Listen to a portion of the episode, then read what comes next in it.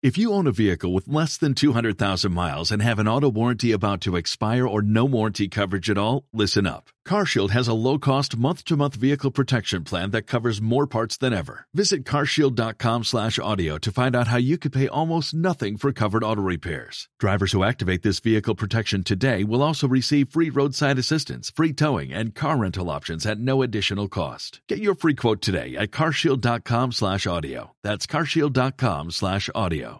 Buenos días. Espero que todos sigan bien. Hoy vamos a hablar del género lírico. Recuerden que ya hemos visto alguna vez que el género lírico es lo que muchos de ustedes identifican con la poesía y que es el conjunto de obras que sirven para expresar los sentimientos y las emociones del autor. Por tanto, los poemas, la poesía, el género lírico, va a ser un conjunto de obras muy subjetivas. Recuerden también la diferencia entre objetivo y subjetivo. Lo subjetivo es lo que tiene que ver con lo que yo pienso, lo que yo siento, ¿vale?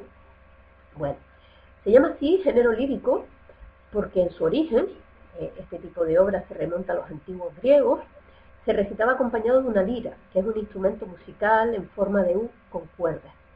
Si no se hacen una idea de lo que es o no lo han visto nunca, busquen una imagen en internet, ¿vale? Eh, pues eso, el hecho de que se recitara acompañado de una lira le dio ese nombre, género lírico. ¿Y qué es lo que más nos llama la atención de este género a simple vista? Pues lo que más nos suele llamar la atención es que normalmente, aunque no siempre, porque también existe lo que se denomina prosa poética, está escrito en versos, que son esas líneas cortitas que no llegan al final de la página.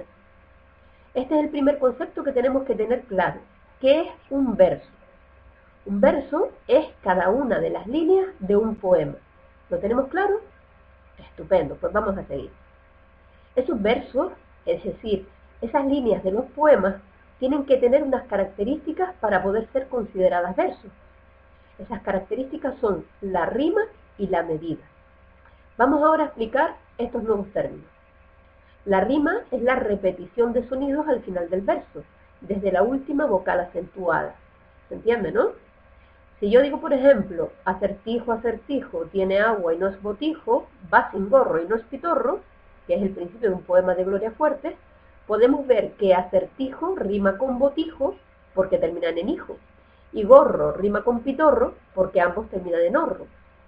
Esta rima, que en este caso es consonante, eh, porque riman las vocales y las consonantes, pero también podría haber una rima asonante si solo rimaran las vocales, pero no rimaran las consonantes.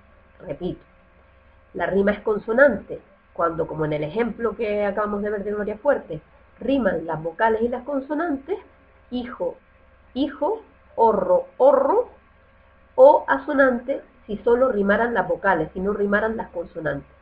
Para, para ver esto más claro, fíjate en los ejemplos que tienes en el libro, en la página 110. Ahí tienes ejemplos de rima consonante primero y de rima asonante después. Fíjense que la rima consonante del libro dice eh, Queja rima con vieja, niña rima con campiña y cuna rima con luna. En este caso eh, no señalaron la rima de verde, que eh, rimaría con pierde. Pierde rima con verde. Señálenla ustedes porque en el libro no está señalada. ¿Vale? Sin embargo, la rima sonante, fíjense que tienen ahí el ejemplo, que dice, preciosa tocando viene de cristales y de laureles, rima EE, e, pero fíjense que las consonantes no coinciden, por tanto no riman las consonantes, sino solo las vocales son las que se repiten. Este tipo de rima, por tanto, es una rima asonante. ¿Se entiende? Bueno, otra de las características que tienen los versos es la medida. Cuando hablamos de la medida de los versos, no es que vayamos a coger un metro para ver cuántos centímetros tiene, sino que lo que vamos a hacer es medirla contando el número de sílabas que tiene. ¿Vale? Entonces, la medida de un verso se refiere al número de sílabas que tiene ese verso. Para esto es importantísimo que revisemos eh, la separación por sílabas de las palabras, que yo creo que eso todo el mundo lo tiene muy claro ya, ¿vale? Recuerden el diptongo y el hiato.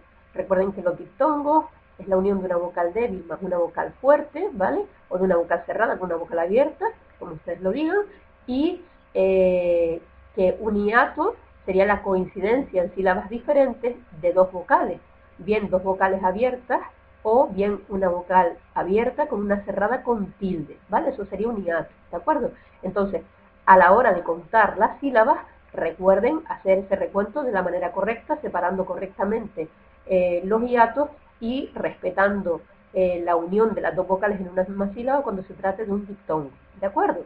Bueno, si no recuerdan estos términos, eh, revísenlo porque todo esto ya lo hemos visto en, en la primera evaluación, ¿vale? Bueno, pues lo que estábamos diciendo. Entonces, la medida del verso es el número de sílabas que tiene un verso. Cuando el verso tiene nueve o más sílabas, le vamos a poner un nombre especial. Decimos que son versos de arte mayor, arte mayor. Son más largos, son más grandes, por tanto, arte mayor. Si por el contrario el verso tiene ocho sílabas o menos de ocho sílabas, decimos que son versos de arte menor, son versitos más cortos y por tanto el arte es menor, ¿vale? Esto es fácil, ¿verdad? Bueno, pues ahora vamos a ver qué detalles tenemos que tener en cuenta a la hora de medir los versos. Lo, lo primero que tenemos que saber es que para contar las sílabas nos tenemos que fijar en cómo es también el final del verso.